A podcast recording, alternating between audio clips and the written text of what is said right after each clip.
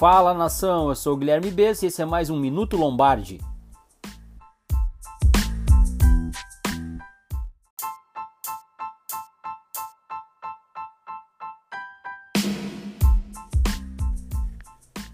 Então galera, a gente está começando aqui mais um Minuto Lombardi. Hoje eu vou receber o meu amigo Wendel Ferreira, jornalista do grupo RBS, e a gente vai estar tá falando um pouquinho sobre essas trocas que aconteceram na NFL nos últimos dias também vamos falar um pouco do ataque do Packers, de como o Rodgers está cada vez mais confortável no sistema do Metal LaFleur e também fazer uma projeção em cima do jogo contra o Kansas City Chiefs. Escutem a gente no Google Podcast, Apple Podcasts, uh, no Spotify e divulguem para os amigos, mandem sugestões, mandem críticas, que a gente vai estar sempre aberto a ouvir vocês e estar tá tentando melhorar o nível desse nosso podcast Minuto Lombardi. Tá bom? Então vou chamar uma trilha e na volta a gente conversa com o Ender.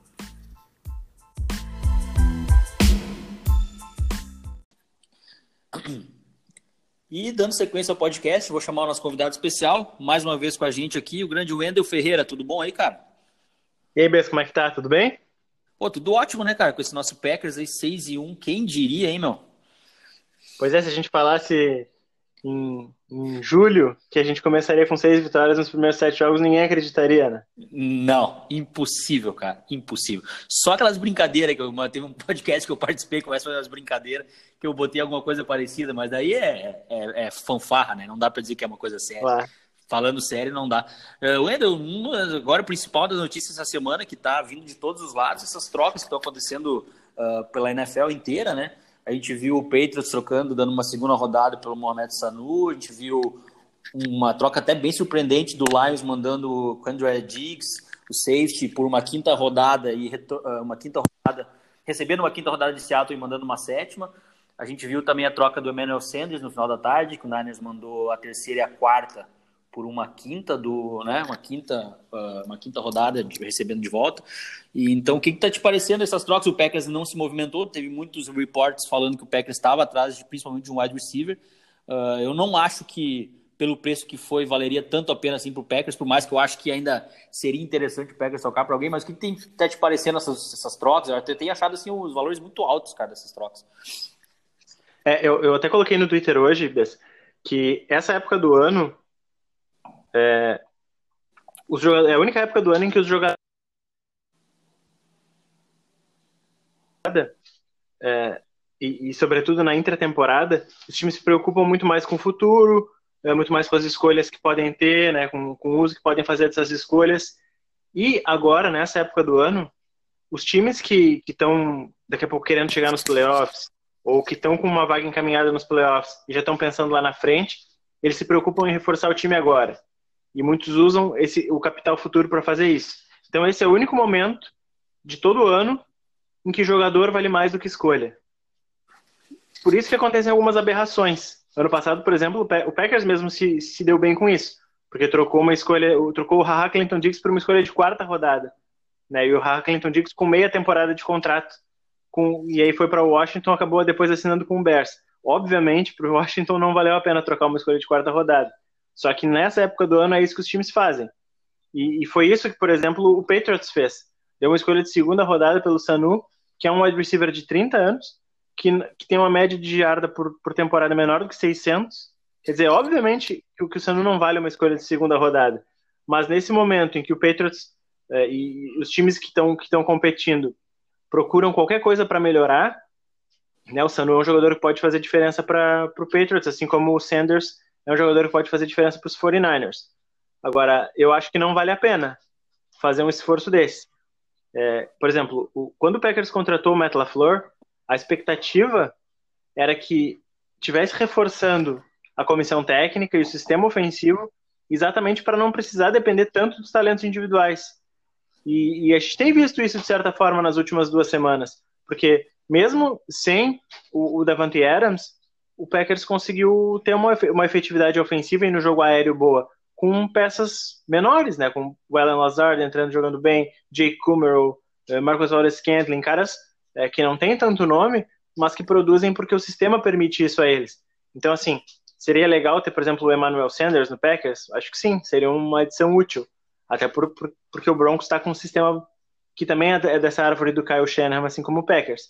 Agora, pagar, pagar um valor tão alto não sei se vale a pena. Pro 49ers eu acho que valeu a pena, porque é uma escolha de terceira rodada e um swap ali de, de quarta por quinta. E o 49ers tem bastante espaço no teto salarial para daqui a pouco estender o contrato do Sanders. Agora a realidade do Packers já é um pouquinho diferente. Então, assim, se vier algum wide receiver legal, acho que, que pelo valor certo tudo bem, mas pagar uma fortuna só porque acha que precisa complementar o elenco durante a metade da temporada, aí já não acho que vale a pena. E teria algum wide receiver no teu radar, assim, que tu ainda acha que valeria a pena dar uma tentada? Eu, eu acho assim, o AJ Green é, um, é um, obviamente um ótimo wide receiver, né? Só que já é um cara que tem também tá, tá, na, tá no lado errado aí dos 30 anos. É, e, e, eu imagino que o, que o Cincinnati Bengals não vai trocar ele por menos de uma primeira rodada, depois de o Sanu ter custado uma segunda, né? Então, não, não acho que vale a pena pagar isso por, por ele, até porque o contrato dele também se encerra no final da temporada. Acho que o Davante Parker, talvez, do Miami Dolphins, seja um cara que vale a dar uma olhada, mas acho também que o Miami não vai estar tá pedindo muito pouco. Pelo preço que os jogadores estão saindo, né? O Patriots inflacionou muito o mercado aí com essa troca pelo Sanu, e eu, eu iria com cautela por agora, assim. É, é, daqui a pouco já, já adicionaram o Ryan Grant aí, sabe? Não, não sei se vale a pena investir tão alto assim numa posição que convenhamos. O wide receiver é a posição mais fácil de achar na NFL.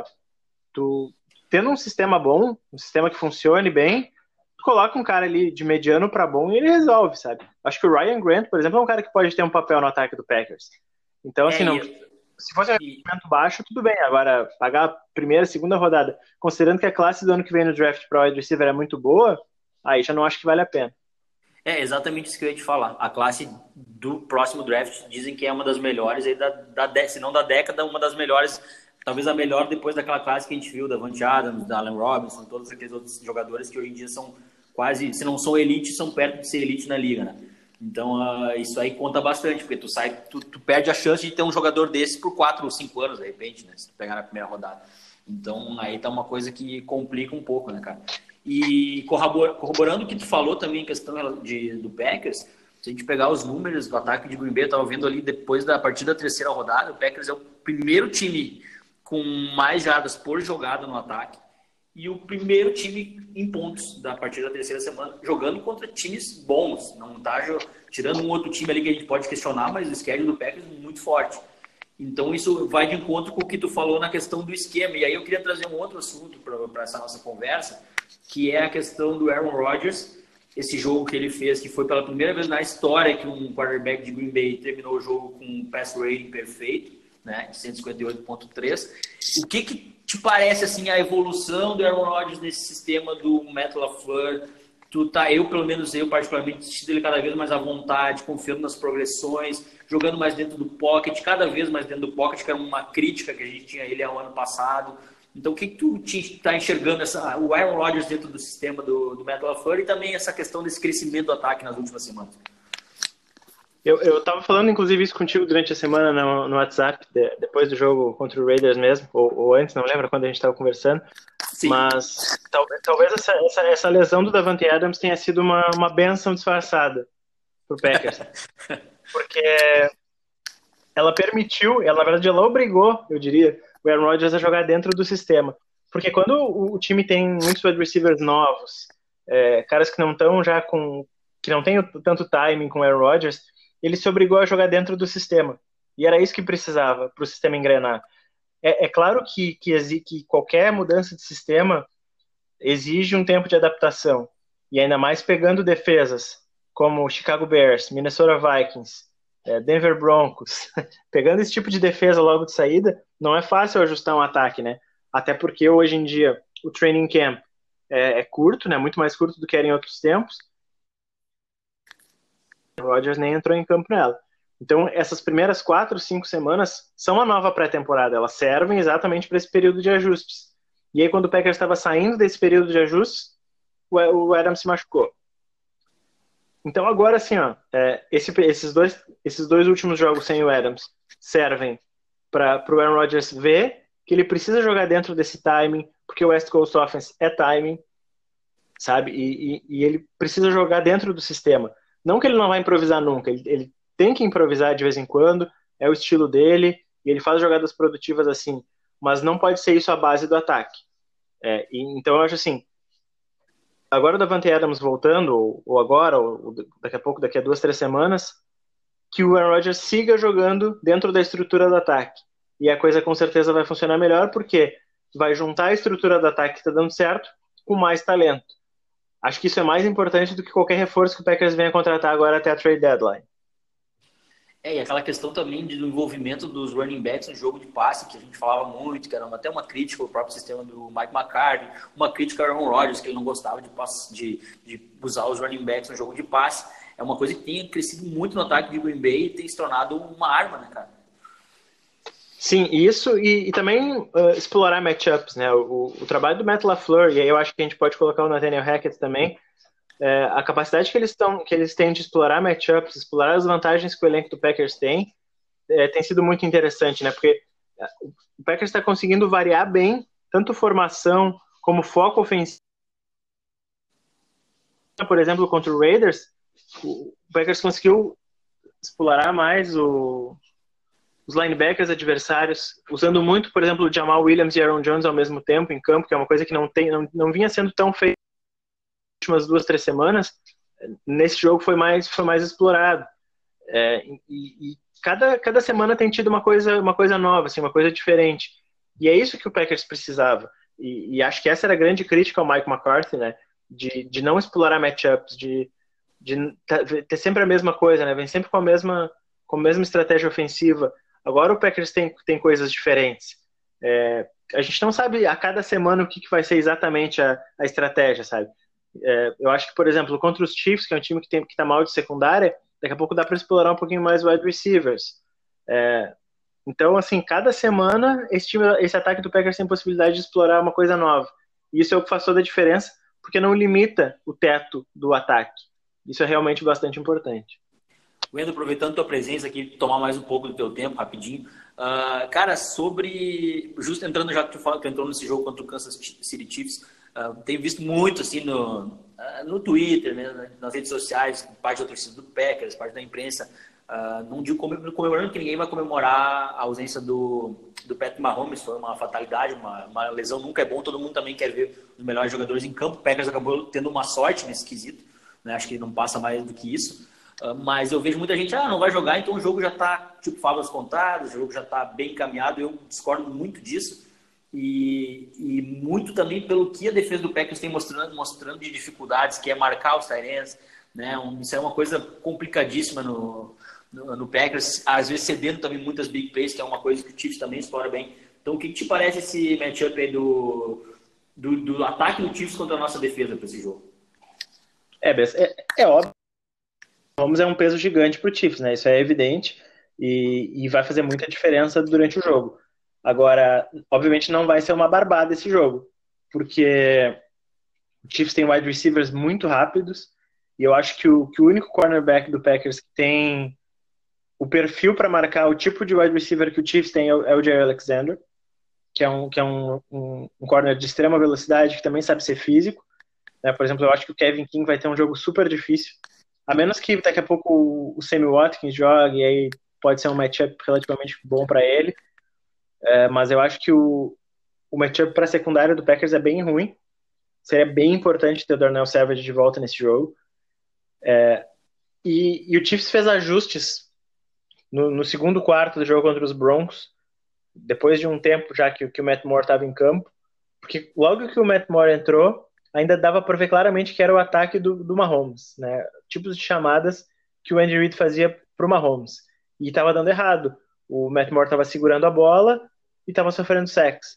Depois, no, no, já de um tempo, né, depois do intervalo, o Andy Reid conseguiu ajustar e começou a usar, fazer mais rotas rápidas, rotas out, né, passes mais seguros para dar ritmo para o Matt Moore e a coisa começou a funcionar melhor. É esse tipo de ataque que eu estou esperando para essa semana contra o Packers. E... É, pode falar. Pode falar, mesmo, cortou aqui. O, então, assim, é esse tipo de ataque que eu estou esperando para os Chiefs. Um ataque de passes rápidos, é, explorando a velocidade dos wide receivers, daqui a pouco jardas depois da recepção. Travis Kelsey também sendo muito utilizado em rotas curtas. É, daqui a pouco passes para running back, porque o Packers não tem marcado bem isso até agora por falta de linebackers.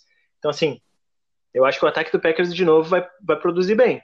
porque a defesa dos Chiefs não é boa. Eu diria até que, pode, que tem algumas peças boas, tá, mas em geral é mais ou menos do mesmo nível da defesa dos Raiders. Só que o ataque dos Chiefs, mesmo sem o Mahomes, ainda é muito perigoso. E eu, assim, é, acho difícil segurar esse ataque assim a menos de 20, 20 24 pontos. Concordo plenamente. Tem algum palpite para esse jogo aí, cara? Pode ficar bem à vontade. Olha, eu, eu, eu, eu aposto, eu acho que o Packers vence, tá? Esse jogo. Mas deve ser alguma coisa tipo 27 a 24, 31 a 27, uma coisa nessa, nessa volta aí. Ou seja, haja coração de novo. Vai, pesado, pesado. Maravilha. Wendel, sempre um prazer te ter aqui, cara, no, no Minuto Lombardi. Volte sempre. Uma honra mesmo estar podendo falar com É isso aí, Bess. Feito. Um abraço pelo convite. É, quando quiser que eu participe, só chamar que a gente está sempre aí para falar do Packers. Feito. Um abraço.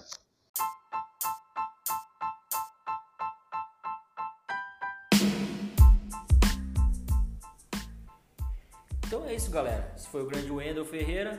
Agradeço novamente pela audiência. E logo mais voltaremos com mais um episódio do Minuto Lombardi. Fiquem ligados. Um grande abraço e Go Pack Go!